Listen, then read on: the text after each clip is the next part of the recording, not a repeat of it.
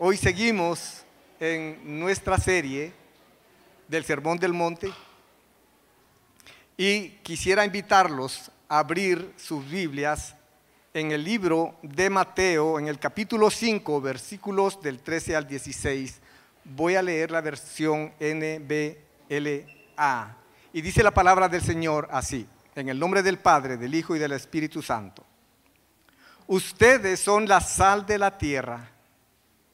Pero si la sal se ha vuelto insípida, ¿con qué se hará salada otra vez?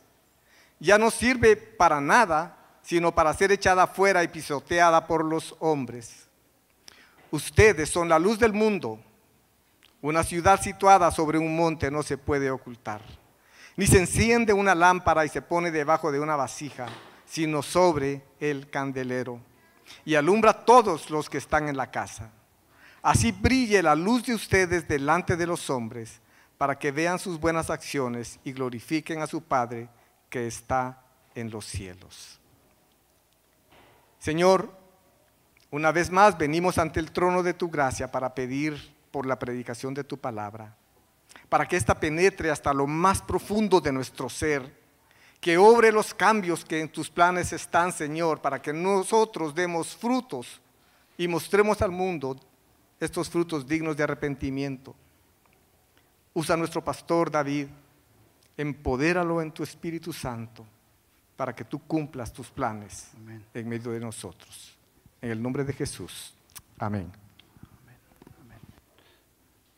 Pueden tomar su lugar. Muy buenos días a cada uno. Qué privilegio nuevamente estar otro domingo para congregarnos, adorar al Señor y también abrir su palabra y meditar juntos en ella. Bueno, seguimos avanzando en nuestra serie, El Sermón del Monte, una comunidad de contrastes.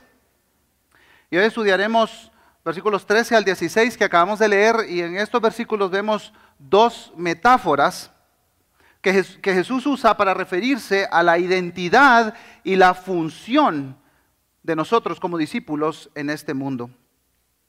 Así que a veces... Ah, no sé si a ustedes les ha pasado, pero de repente yo voy a la Biblia esperando encontrar una definición de iglesia, ¿verdad? Dame una definición de diccionario, así, estilo RAE, ¿verdad?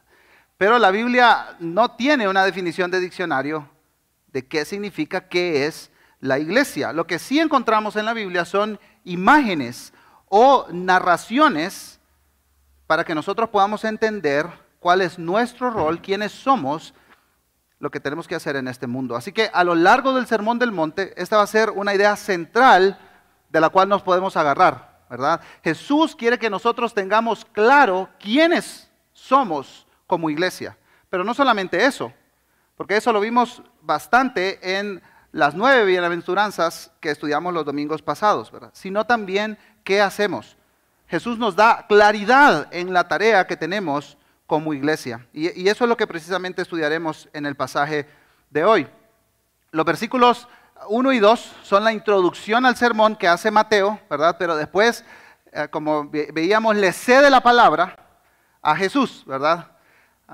Y entonces del versículo 3 al 16 nosotros tenemos lo que muchos estudiosos denominan la introducción del sermón del monte, ¿verdad? A partir del versículo 17 hasta el capítulo 7, nosotros vamos a ver ah, cosas muy a profundidad, ¿verdad? Pero Jesús lo que hace aquí es introducir ah, el sermón con estos dos conceptos. ¿Quiénes son las personas que son parte de esta comunidad, los bienaventurados? ¿Y qué hacen las personas que son parte de esta comunidad?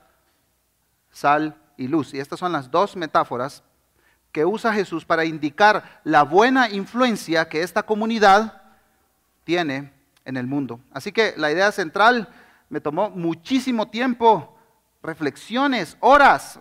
No, no es cierto. Nosotros somos la sal y la luz de este mundo para la gloria de Dios. Descubrí el agua helada. Es lo que dice el pasaje. Pero, ¿qué significan estas metáforas? ¿verdad? Porque Jesús es muy intencional al usar estas metáforas para ah, dar las características y el trabajo, la tarea de su pueblo en la tierra. Así que profundicemos en la primera metáfora, somos la sal de la tierra. Miren conmigo el versículo 13 del capítulo 5 de Mateo. Ustedes son la sal de la tierra, pero si la sal se ha vuelto insípida, ¿con qué se hará salada otra vez? Ya no sirve para nada, sino para ser echada fuera y pisoteada por los hombres. Con toda seguridad, ah, ustedes han escuchado que somos la sal y la luz de este mundo, ¿verdad? Y se ha repetido vez tras vez. Pero, ¿qué significan estas ilustraciones? Cada metáfora tiene su descripción y también su explicación. ¿Por, ¿Por, qué Jesús está usando esta metáfora? La primera metáfora es un poco más compleja de explicar y de discernir, porque la sal tiene muchos usos, ¿no es cierto? Uno de los usos más extendidos de la sal, y, principalmente en nuestros tiempos, ¿verdad? Es para condimentar la comida. Algunas personas dicen, ah, es que la iglesia le da sabor al mundo. Mm, no creo que vaya por ahí el asunto, ¿verdad? Yo, creo que si Jesús hubiera querido usar esa ilustración como, como el sabor, ¿verdad? Ah, como, como, si nosotros damos sabor al mundo para, para presentarlo ante Dios, hubiera usado otra metáfora. Ustedes son la miel de este mundo. Ustedes son la canela en rama, ¿verdad? No sé, el, comino, paprika, qué sé yo. No sé qué condimentos usaban en aquel tiempo, pero cualquiera podemos usarlo para comparar, ¿verdad? Que da sabor a la comida. Pero realmente ese no es el punto aquí, ese, no, es la, idea apropiada aquí. En, nuestros días todavía existe esta idea de salar las comidas, ¿verdad? Si no, ustedes van al mercado, van a encontrar pescado salado, ¿verdad? ese pescado no ha pasado por ningún proceso de cocción, solo la sal, solo su contacto con la sal. Pero sí, traigan el camión, ¿verdad? Porque eso tiene sal así, todo lo que da. El jamón serrano, ¿verdad? En España, las, piernas de cerdo así, ¿verdad? cortan. Y las, las ponen en capas enteras de sal. La idea es que la sal tiene que estar en contacto con toda la carne, porque si solo está en un pedazo de la carne, se daña, no, sirve. Entonces cubren la pieza de carne, ¿verdad? O la carne machacada del norte de México. Ah, qué rico. Lo siento para los que no han desayunado. Pero la necesidad de la sal era considerada en otra dimensión, en el pasado. ¿verdad? Miren lo que dice el comentario bíblico Mundo Hispano. La sal era un artículo de mucho valor y de gran demanda en el tiempo de Jesús. Los griegos decían que era divina. Los soldados romanos frecuentemente recibían su sueldo en sal, y de ahí viene la palabra salario, ¿verdad? Y se consideraba una ofrenda digna para los dioses. Así que ubiquémonos en ese tiempo, ¿verdad? No, pensemos en que hay refris, en que hay electrodomésticos que cuiden nuestros alimentos, no hay nada, ¿verdad? Entonces la sal era un elemento vital para la existencia humana.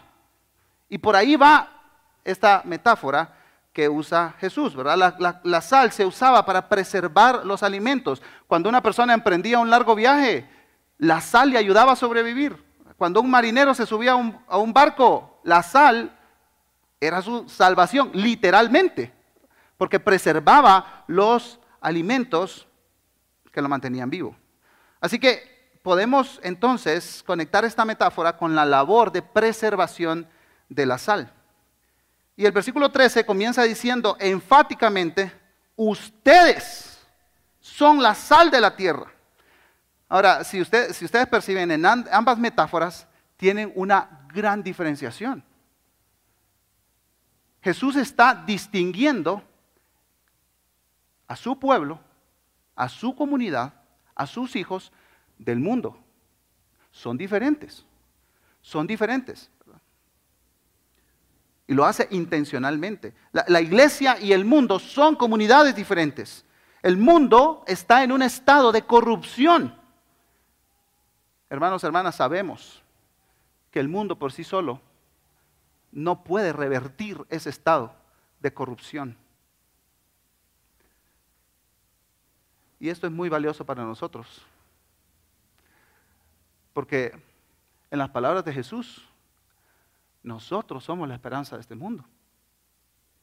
Su pueblo es la esperanza de este mundo.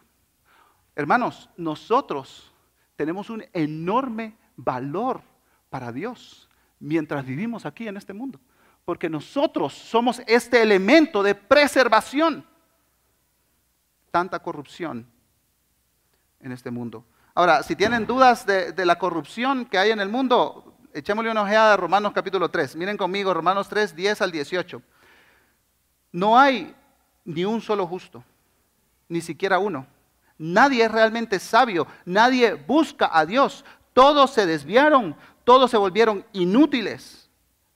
No hay ni uno que haga lo bueno, ni uno solo. Lo que hablan es repugnante, como el mal olor de una tumba abierta. Su lengua está llena de mentiras, veneno de serpiente gotea de sus labios, su boca está llena de maldición y amargura, se apresuran a matar, siempre hay destrucción y sufrimiento en sus caminos, no saben dónde encontrar paz, no tienen temor de Dios en absoluto. Esta es una radiografía de la humanidad sin Cristo. Es una radiografía de la corrupción de este mundo. La escritura nunca suaviza la corrupción que hay. El diagnóstico es estado terrible. Pero nos podemos preguntar, bueno, entonces específicamente, ¿dónde podemos percibir, dónde vemos la corrupción de este mundo? Bueno, vamos a mencionar algunas cosas nada más, ¿verdad? La, corrupción de este mundo es palpable, en primer lugar, ah, en la corrupción moral. La familia la paternidad, la maternidad están cada vez más desvalorizadas ante este mundo. estos son valores del reino. Dios estableció a la familia también para, para preservación de la humanidad. Un hombre y una mujer casándose, sagrado vínculo del matrimonio para procrear. Pero no, ¿qué dice el mundo? Hombre con hombre, mujer con mujer. Corrupción. Corrupción. La explotación de los migrantes, de las mujeres, de los niños. Corrupción. Observamos también en la indiferencia espiritual y eso no es solamente de nuestra generación, esto, esto ha venido así por años. Lo que importa es lo material, lo que tengo, el éxito que puedo alcanzar, que puedo conseguir. Lo espiritual, eso no importa. Advertimos la corrupción también a nivel mundial con guerras que están sucediendo. Y, la, guerra más mediática que nosotros conocemos es Rusia-Ucrania, ¿verdad? Pero hay muchas otras guerras que están pasando actualmente. Las tribus en África constantemente están en guerra. Hay genocidios, ¿verdad? como ese que ocurrió en, en Ruanda hace unas décadas atrás. Pero constantemente, constantemente vemos conflictos, conflictos armados. ¿Y qué decir a nivel nacional? Los intereses económicos de los poderosos de nuestros países en América Latina. La ganancia a costa de lo que sea. Pero también la confirmamos, esta corrupción a nivel del gobierno. Y, no quiero que los aficionados rojos sufran, pero el día después de la final, cuando los cremas se coronaron campeones, ¿verdad? ganando la 21, ah, yo no soy crema, ¿verdad? Para echar sal en la herida este, salió, salieron tres noticias en la portada de Prensa Libre. La primera, que le mencioné los cremas campeones, ¿verdad? Está bien. La portada tenía en medio una foto de una mamá con, con una niña. Y este era el título de la nota. Siete mil niños tienen hambre. Dos muertes por desnutrición aguda y 34 más en proceso de investigación por esa causa. Pero ¿saben qué es lo más triste? Que allá en una esquina de la portada de prensa libre estaba esta noticia. Diputados usan oficina para reclutar a sus allegados y los salarios de estas plazas ascienden hasta los 29 mil quetzales. Corrupción esta, hermanos, es corrupción. Los que están encargados de velar por el bienestar de nuestro país, de nuestros niños, están tomando ventaja del sistema y de su posición. Y nosotros como pueblo de Dios nos manifestamos en contra de eso. Eso es corrupción. Eso es inmoralidad. Estamos contra ella. Pero también nos percatamos de la corrupción a nivel institucional y laboral. Sistemas de explotación por parte de los empleadores. Te pago el mínimo. No me importa. Lo demás te lo doy en bonos. Corrupción. Trampa y robo de parte de los, de los empleados también a las compañías, a las empresas. Y, podemos hacer un largo etcétera, hermanos. Y como iglesia no estamos exentos de eso. Estamos exentos dispuestos, eso sí, pero no, estamos exentos de corrupción. Y también advertimos corrupción a nivel personal. El, el, sufrimiento, hermanos, es parte de la corrupción de este mundo. La enfermedad no es el plan original de Dios.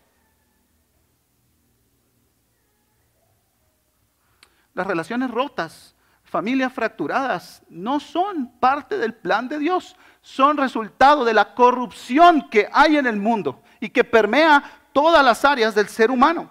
Entonces vemos abundante evidencia de que el mundo está bajo corrupción, pero hay un área más que transita por el mismo camino. Y muchas veces, hermanos, somos culpables de pasarla por alto. Y esta área es corrupción en la creación.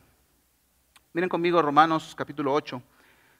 21-22, la creación misma será también liberada de la esclavitud, de la corrupción, a la libertad de la gloria de los hijos de Dios. Pues sabemos que la creación entera gime y sufre hasta ahora dolores de parto. Quiero confesarles algo. Yo soy de los cínicos que va al supermercado y me quejo porque no dan bolsa, ¿verdad? Y digo, mira estos, ¿verdad? Vivos estos empresarios, ¿verdad? Con un discurso medioambiental. Están ahorrándose las bolsas que me tienen que dar. La uso para mis basureros, casa. No quiero comprar más bolsas de plástico. Algunos identificados con eso, ¿verdad? Cínicos, así, cínicos.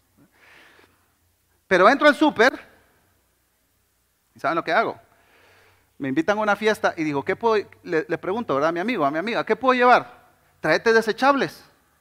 ¿Y qué es lo que hago yo?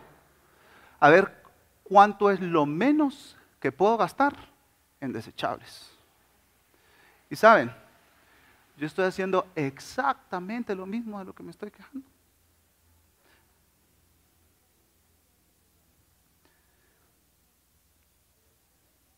Yo no había considerado que mi comportamiento, mi comportamiento pragmático, de, buscarle la ganancia, de pagar lo menos posible, aunque, aunque contamine, que mi comportamiento contribuye para la corrupción de la buena creación de Dios. Y pone a este mundo en una agonía más intensa y más profunda. Corrupción.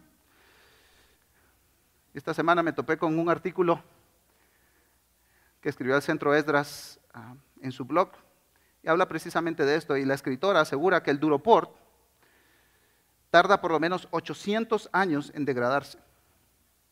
Sí, 800 años mandar el vaso que usé por 5 minutos para tomar café. No se recicla porque es plástico expandido, es altamente contaminante por su volumen y también es inflamable y es dañino para la salud. Y la escritora del artículo, Benita Simón Mendoza, que coordina el programa de medio ambiente en Centro Esdras, dice lo siguiente, la conclusión del artículo, la responsabilidad de cada río, lago, bosque y parque contaminado es de todos, pero el compromiso del cuidado de la creación es un llamado todavía más contundente para los cristianos, porque las escrituras nos enseñan continuamente que la creación, además de poseer valor propio, es profundamente amada por Dios. Y Él sigue sosteniéndola con el propósito de restaurarla. Como hijos e hijas de Dios, hemos heredado, heredado el don de reconciliar todo aquello que ha sido roto. Y esto se conecta de manera directa con la restauración de la creación. Claro, así como hablamos del duroport, de los plásticos, podemos hablar de la huella de carbono, podemos hablar de la deforestación, de la explotación de los recursos naturales, etcétera. Pero es muy fácil, hermanos, acusar a otros. Y, la metáfora que usa Jesús aquí me ha confrontado profundamente porque la, idea que tenemos de salvación es una salvación individual y que tiene que ver con mi alma. La creación, que vea cómo se arregla. ¿verdad? Esa es responsabilidad de las grandes empresas. Y esto ha traído una fuerte convicción a mi corazón, hermanos. Yo, yo tengo que replantear mi uso de ese tipo de cosas. Si somos sal, vamos a luchar contra la corrupción en todas las áreas. En todas las áreas. No, no solo en la corrupción espiritual, sino en todas las áreas. En, el- en el- la condición que este mundo caído se encuentra. Dios está en el negocio de la restauración de todas las cosas. Y como su pueblo, nosotros somos embajadores contra la corrupción, no, no de la CICIC. En cualquier ámbito en el que Dios nos permita vivir y florecer. Ahora, no menciono estas cosas, hermanos, para los que tienen un café, un vaso de Duropor con café. no lo menciono por ustedes, si se sintieron mal. Ah, ya somos dos. Aún nosotros como iglesia, con el equipo administrativo, hemos comenzado conversaciones. Los que entraron pudieron ver, hay vasos de Duropor ahí atrás. Es, es- es un tema complejo, ¿verdad? Porque es más fácil pagar 30 centavos que 3 quetzales. La economía no facilita estas cosas, la, la- la materia prima, etcétera, ¿verdad?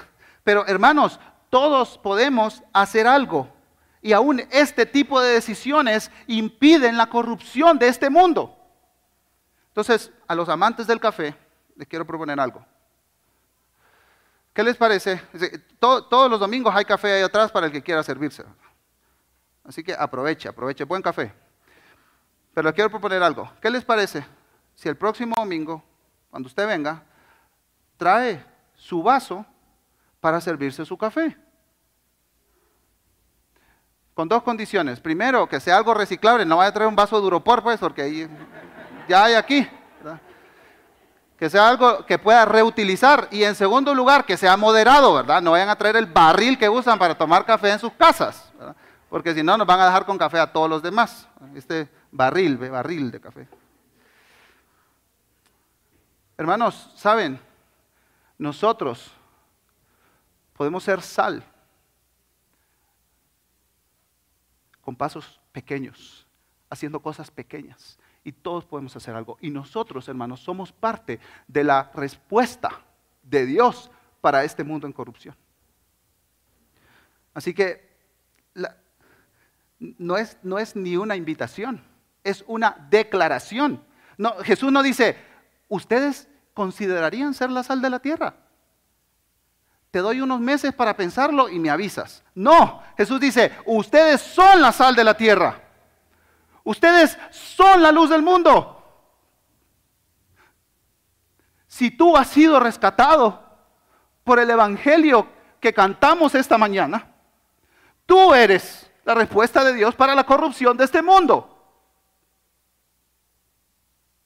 No otro, no el vecino, no la empresa, no mi jefe. Yo soy la respuesta para detener la corrupción de este mundo. Así que el punto de la metáfora es que somos sal al contrarrestar la corrupción, que es la característica que describe esta primera metáfora.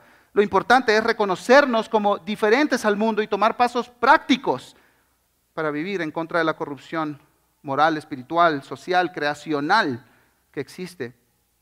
Y puede ser con algo tan pequeño como aprender a comprar desechables. No, estamos diciendo que comprar desechables es pecado, pero hay de desechables a desechables. Y miren lo que dice el resto del versículo 13. Pero si la sal se ha vuelto insípida, ¿con qué se hará salada otra vez? E- Esta palabra insípida es, es la, entendemos como si pierde el sabor. Hasta algunas versiones dicen, ¿no? Si la sal pierde el sabor, ¿cómo volverá a ser salada? Pero esa no es la idea que Jesús está usando aquí. Mateo usa la misma palabra para describir al necio. Si la sal se vuelve necia, esa es la idea que Mateo está tratando de comunicarnos aquí, ¿verdad? Dice el resto del versículo, ya no sirve para nada, sino para ser echada fuera y pisoteada por los hombres. Ahora, Tal vez un químico puede confirmar esto mejor que yo, ¿verdad? Pero hablando estrictamente, la sal no puede perder su salinidad. Este componente de cloruro de sodio es el compuesto químico que tiene la sal y es muy estable. Es resistente casi a cualquier ataque, ¿verdad? Lo que sí puede pasar es que la sal se contamine con una mezcla de impurezas y entonces se vuelve inútil o incluso peligroso usarla. En, otras palabras, la sal no salada, la sal necia, no sirve ni para abono. Por eso Jesús dice, ¿verdad? Es echada afuera, es pisoteada por los hombres, no sirve para nada la sal. En, otras palabras, hermanos, nosotros como iglesia corremos el riesgo, si no es que ya está pasando, de convertirnos en sal que no sala. Y cuando la sal pierde su salinidad, pierde su identidad y su propósito en este mundo. Así que la imagen que Jesús nos da en el Sermón del Monte sobre la sal no es, no es un, así de, florero, ¿verdad? la sal no está de florero. Mira, te he dejado aquí para que adornes este mundo. No, el trabajo de la sal es arduo. Cuando la sal contacta la carne, comienza a destruir bacterias y corrupción. Y hermanos, hermanas, ese es el trabajo que tenemos nosotros. Pero creo, creo que la iglesia, y particularmente la iglesia en Guatemala, ha perdido su salinidad. Y creo que puede ser que han pasado dos cosas, ¿verdad? Por un lado, están eh, eh, sectores de la iglesia que han abrazado el mundo con sus valores. Y entonces han mezclado la sal con impurezas de los valores mundanos y entonces ya no son influencia para el mundo. Pero por el otro lado, estamos los de sana doctrina, los que sí buscamos la pureza, que nos congregamos, cantamos, alabamos, es más, en el carro a todo volumen la alabanza. Leemos la Biblia, vamos a las comunidades misionales. Estamos con nuestros dos o tres rindiendo cuentas. pero somos una sal en saleros bonitos. Y no solo eso, eh, eh, hemos guardado los saleros en templos bien adornados. Los saleros, la, sal que tiene que estar en el mundo, esparcida, está en saleros y esos saleros están metidos y escondidos en algún lado. Templos bonitos, bonitos templos. Pero ahí la sal no sirve para nada. Tenemos buena doctrina, pasión por la pureza de la iglesia y el mundo. Bien, gracias. Que el mundo siga pudriéndose y descomponiéndose en su pecado. Y la idea de Jesús nunca fue sal en un salero. Fue sal en el mundo. Si usted va a preservar cualquier tipo de carne, asegúrese que la sal llegue a todo rincón de ese pedazo de carne, porque si no, si, queda un espacio sin sal, no, no sirve, no sirve el proceso.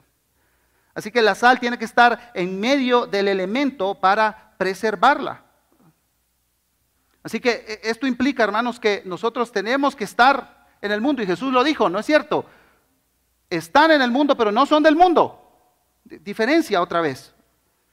Y, y miren el comentario americano lo que dice los creyentes que no logran detener la corrupción se vuelven inútiles como agentes de cambio y redención. El cristianismo puede hacer las paces con el mundo y evitar la persecución, pero de este modo se incapacita para cumplir su papel divinamente ordenado. Así, en última instancia, será rechazado incluso por aquellos con los que ha buscado comprometerse. La realidad que pinta la metáfora de la sal es que vivimos en un mundo corrompido en un estado de descomposición. Y, cometeríamos un grave error al pensar que en el mundo todo está bien. Este mundo, hermanos, aprecia lo perverso, lo corrupto. Está gobernado por un sistema anti Dios. Pero como creyentes estamos llamados a ser diferentes. Estamos llamados a ser una comunidad de contrastes. Y esto es lo que enseña el Sermón del Monte.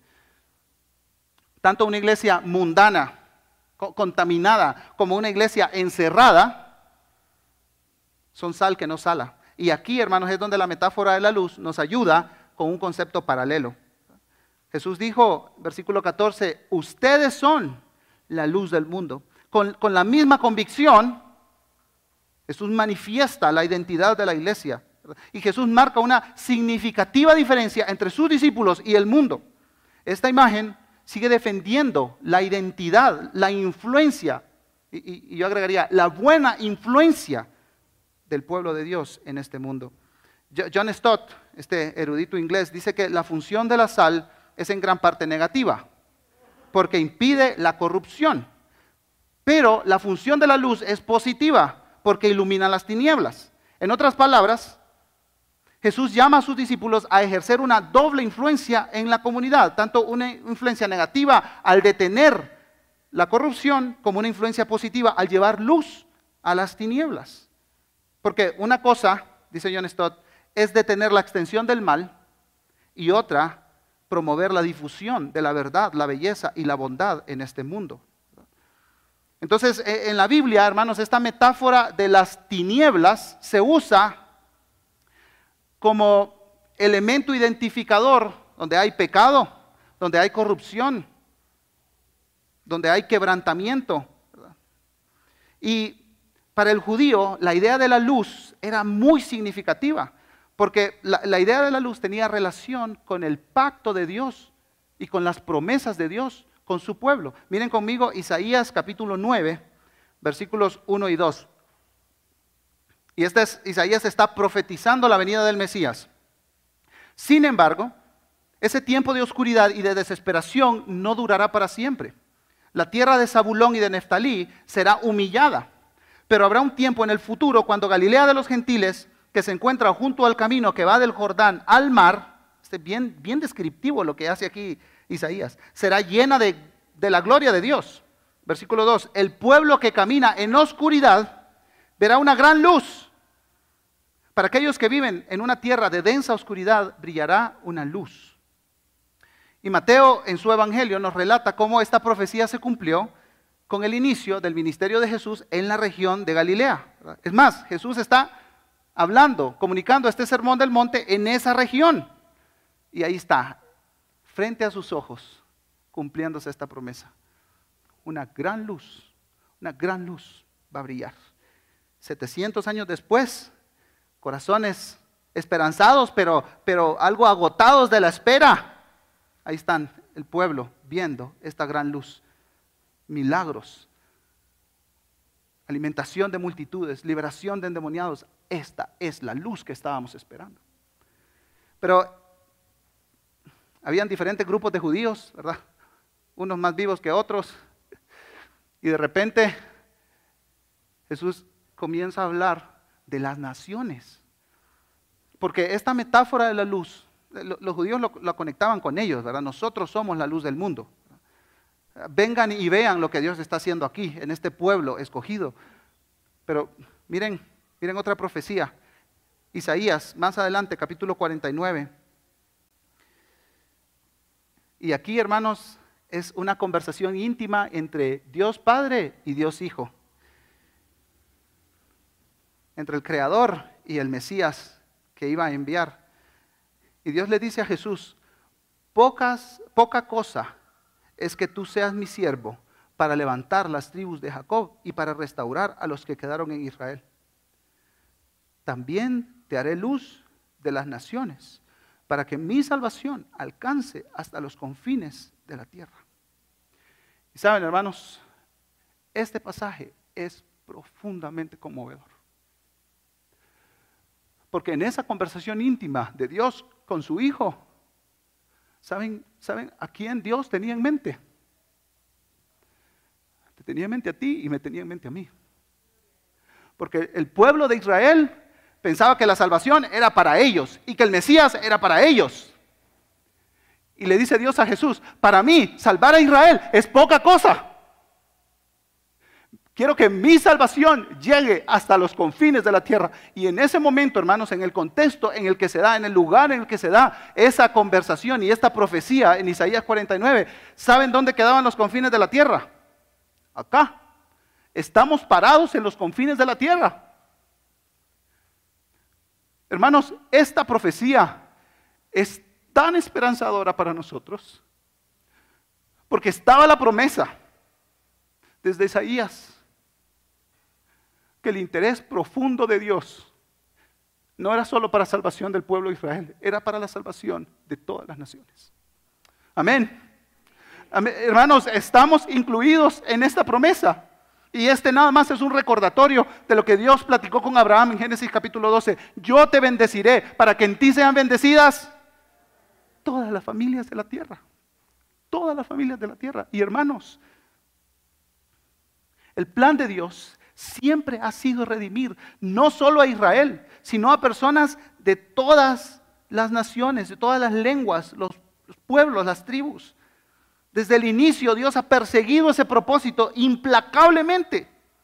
Dios tiene el plan de restaurar, de formar una familia de todas las familias de la tierra, como vamos a ver al final, para adoración y gloria de su nombre. Ahora Jesús acompaña la metáfora de la luz con otras dos metáforas secundarias. Miren conmigo versículo 14, su segunda parte. Una ciudad situada sobre un monte no se puede ocultar. Ni se enciende una lámpara y se pone debajo de una vasija, sino sobre el candelero y alumbra a todos los que están en la casa. Tal vez de la audiencia de Jesús alguien hubiera dicho, Jesús, ¿qué cosa más ridícula estás diciendo? Obvio, ¿no? no sé, Jesús no fue tan grosero, ¿verdad? Yo de repente sí, pero eh, yo me pienso a Jesús diciendo, pues la iglesia va a hacer cosas ridículas también. Si la sal puede llegar a ser inútil, la luz puede llegar a estar oculta. Así que aquí el Señor define nuestra bondadosa tarea con el mundo, ser luz que disipa las tinieblas, que lleva la verdad, que lleva la bendición y el florecimiento abundante de este Dios que ha prometido salvación para todos. Así que a lo, largo de las escrituras, las tinieblas representan maldad. Recordamos las diez plagas, ¿no? ¿Cuál, fue uno de los castigos? Oscuridad, ¿verdad? Tinieblas, profundas tinieblas, representando la condición espiritual de Egipto y castigando también a sus dioses. Primera de Juan dice, Dios es luz, no hay ningunas tinieblas en él. Y luego menciona, si decimos que tenemos comunión con Él, pero andamos en tinieblas, mentimos y no practicamos la verdad. Hace algunas décadas se comenzó aquí en el ambiente de Guatemala, en el ambiente evangélico cristiano, a hablar de que Guatemala iba a ser luz a las naciones. Luz a las naciones. ¿Cómo, cómo lo ven? ¿Creen que sí? ¿Va más o menos? ¿Menos que más? ¿Creen que esto ha sido así? Es, es la iglesia de Guatemala, luz a las naciones. Porque recuerden, hermanos, una cosa es decir, Guatemala va a ser luz a las naciones y otra cosa es decir, la iglesia de Guatemala va a ser luz a las naciones. tenemos, tenemos, que hacer esta distinción. Ahora, yo no sé exactamente lo que tenían en la mente estas personas. No las conozco, no voy a hablar mal de ellas, yo, yo no sé. Pero hay dos formas en que podemos ver esta idea de luz a las naciones, porque lo mismo sucedió con el pueblo de Israel. La primera manera es, vengan y vean, ¿verdad? Vengan y vean. Y es, es, lo podemos ilustrar con lo que ocurrió con la reina de Saba. Si recuerdan, ¿verdad? Cuando Salomón estaba en su máximo esplendor, así el reino de Israel estaba en su máximo esplendor, eh, la voz corrió hasta donde vivía la reina y ella se fue con un séquito así enorme, ¿verdad? multimillonario. Es decir, a ver, ¿qué está pasando ahí? Y claro, le dijo a Salomón, las cosas que he visto son mucho más de lo que me habían contado. Este, este es el modelo, vengan y vean. Israel se quedó tranquilo con el modelo, vengan y vean. Y a lo mejor este es el pensamiento de estas personas, Israel, eh, Guatemala, luz para las naciones. No sé, ahí lo vamos a dejar. El otro modelo es, vayan ustedes y hablen. Vayan ustedes y hablen. ¿Y, cómo, cómo, identificamos esto en el Antiguo Testamento? Sí, sí recuerdan la historia de Jonás, ¿verdad? ¿Qué le dice Dios a Jonás? ¿Sí se recuerdan, no? Ve a dónde? A Nínive. Ahora criticamos a Jonás así con ganas, ¿verdad? Le tiramos recio. Pero Nínive era una ciudad que tenía un ejército. ¿Saben lo que hacía ese ejército cuando llegaba a conquistar un país, un, un pueblo, un imperio? Amontonaban los cadáveres de su ejército en la entrada de la ciudad. Entonces, claro, Jonás dice, Señor, esa gente es un poco mala. Yo no voy. Si ellos quieren, que vengan y vean. Pero yo no voy y les hablo. Y saben, hermanos, el libro de Jonás es un espejo que nosotros tenemos que poner frente a nosotros, que la iglesia guatemalteca tiene que poner frente a sí mismo, y vamos a ser mucho más específicos, que iglesia reforma tiene que poner frente a sí para ver en su corazón si estamos en sintonía o no estamos en sintonía con los propósitos de Dios. Porque si, si, el propósito de Dios es que todas las naciones le adoren, ellos pueden venir. Pero nosotros también vamos a ir.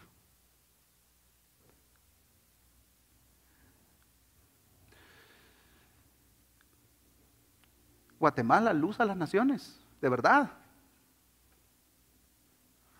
Imaginemos un mapa.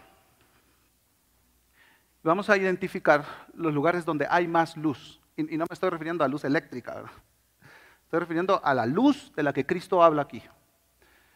Pensemos en nuestro continente. Norteamérica, ahí van los gringuitos, ¿verdad? Echan ganas. América Latina, mucha luz mucha luz. La iglesia creciendo, los templos llenándose, mucha luz. Crucemos el océano, vamos al sur de África, mucha luz. Hay personas creyentes por cientos, por miles en África. En unos años África va a ser el continente con más cristianos en todo el mundo. El sur de África. Subamos un poquito al occidente, las Guineas, Guinea-Bissau, Guinea, Senegal, Mauritania, oscuridad. 90% de personas musulmanes. Vamos un poquito más arriba, norte de África, oscuridad. Estuve en una ciudad, en, una ciudad en, el sur, en, el sur de Túnez, 150 mil habitantes, 150 mil habitantes. ¿Saben cuántos creyentes conocidos hay ahí? Dos dos creyentes conocidos en una ciudad de 150 mil habitantes. Ellas, dos mujeres solteras que conocieron milagrosamente al Señor, son la candela, son la luz que está brillando en esas comunidades. Subamos un poquito, vamos a Europa ahora. Había luz, se ha ido apagando. Oscuridad. Vamos un poquito más al oriente. Y ahí, hermanos, la cosa se pone compleja. Hay, una ciudad en el ah, sur de China que se llama Kunming. Y si tú pones un compás en Kunming y haces un, círculo alrededor de 3.500 ah, kilómetros a la redonda, ese círculo tiene el mismo tamaño que otros cuatro círculos alrededor del mundo. Pero saben, en este círculo de Kunming vive la mayor cantidad de personas, viven más personas que en el resto del mundo. Viven los más pobres, los más abandonados y los que, los que menos han escuchado el Evangelio del Señor Jesucristo. Y nosotros decimos, Guatemala, luz para las naciones.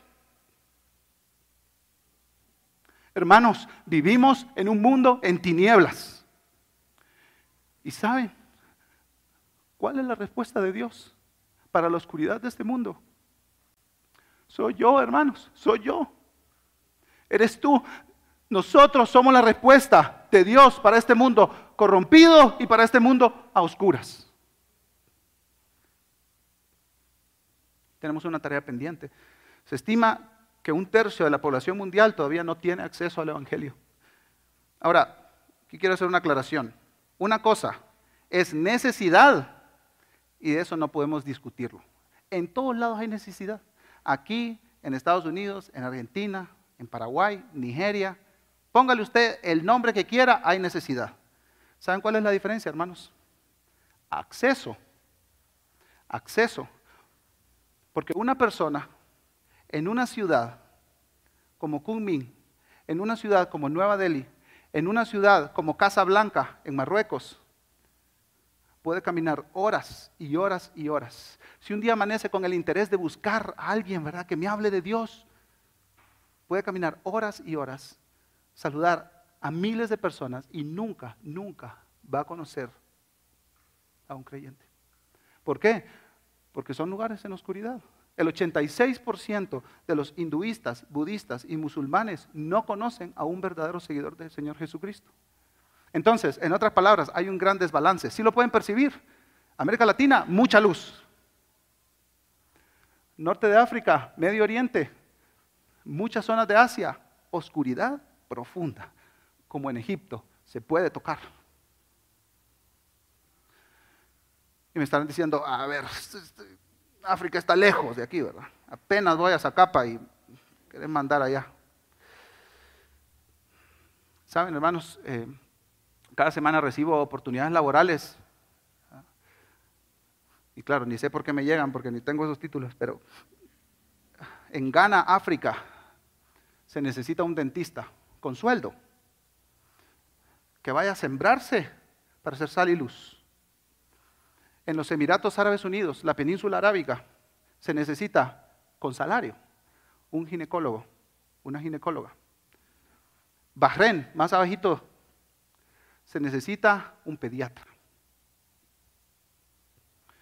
Y estas oportunidades están abiertas para hombres y mujeres, creyentes, hijos de Dios, para que vayan a sembrar sus vidas en medio de profunda oscuridad.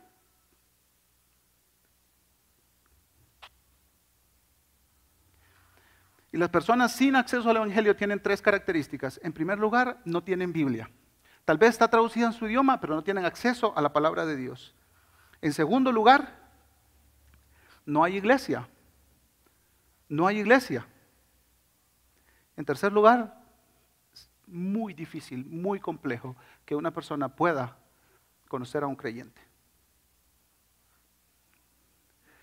Si pueden ver el desbalance, la diferencia es enorme. Es enorme. Ahora, Dice, no, me lo está poniendo muy complicado, irme, cambiar de vida, cambiar, bueno. Entre paréntesis, Jesús dejó el cielo para venir a la tierra. Él es, nuestro ejemplo. Para comenzar ahí, ¿verdad? Jesús se despojó para venir en este plan de redención. Ese es nuestro ejemplo. Pero bueno, para hacérselo más fácil, el pastor Alejandro y este servidor estamos viajando a África, a Occidente de África, al final del año. Y aunque usted no lo crea, el pastor Alejandro va a salir de Misco. Pero nuestro propósito, hermanos, hermanas, es preparar el camino para que el próximo año vayamos uno o dos grupos de Iglesia Reforma para ir a ser sal y luz, donde hay corrupción y oscuridad. Amén, gloria a Dios.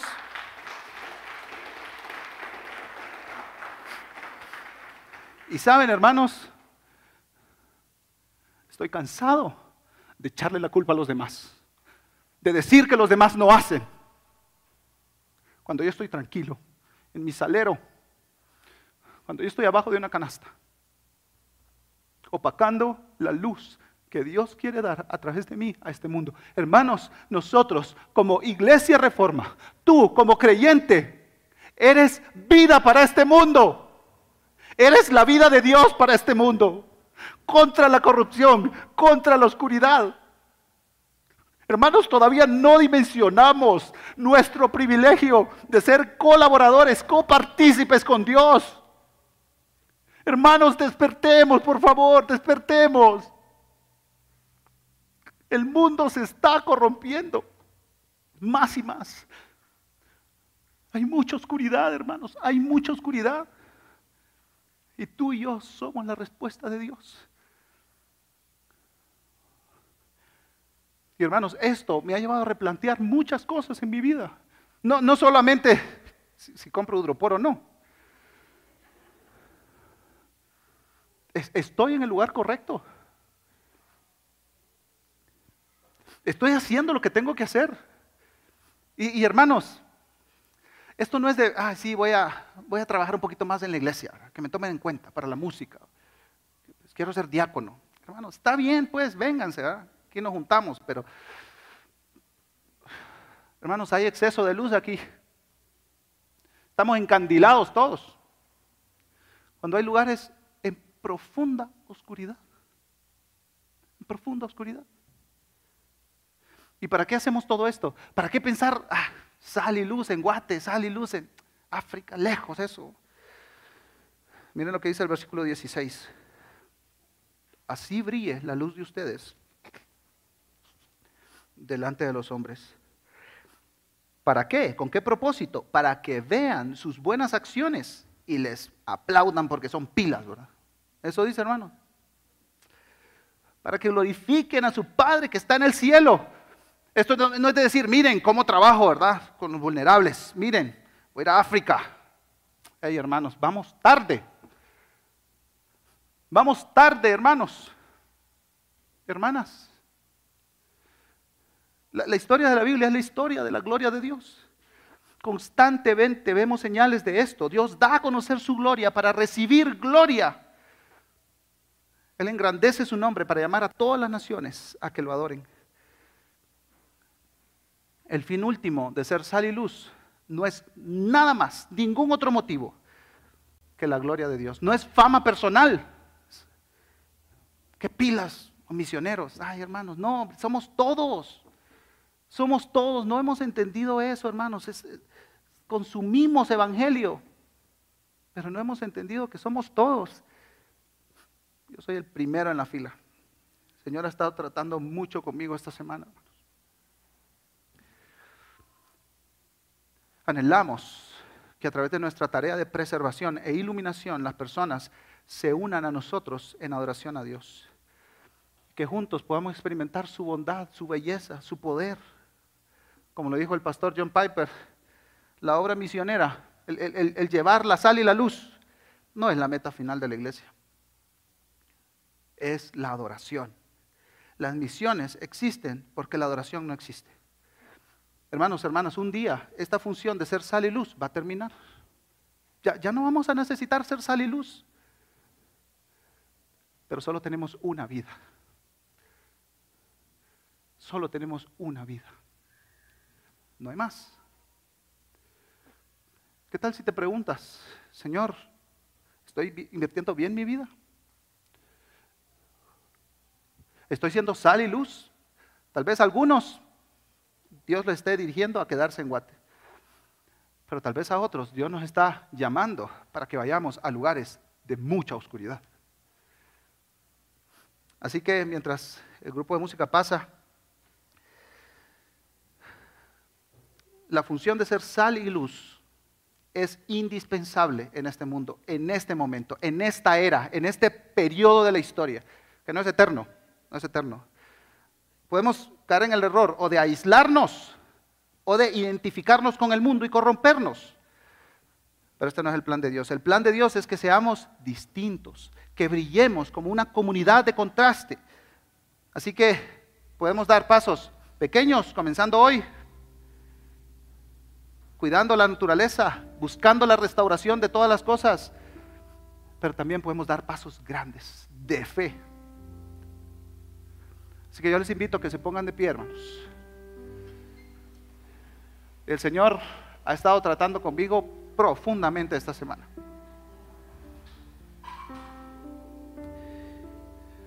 Mientras el grupo de música canta, Pu- puedes cantar o no, pero te pido que en los próximos dos minutos reflexiones en tu vida, en tu familia, en tu contexto.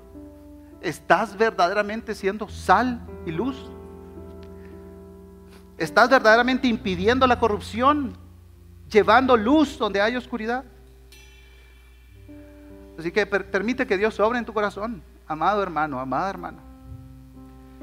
Y, y pregúntale, Dios, en base a todo lo que he escuchado esta mañana, ¿qué quieres que haga? Tomen un tiempo para hablar con Dios.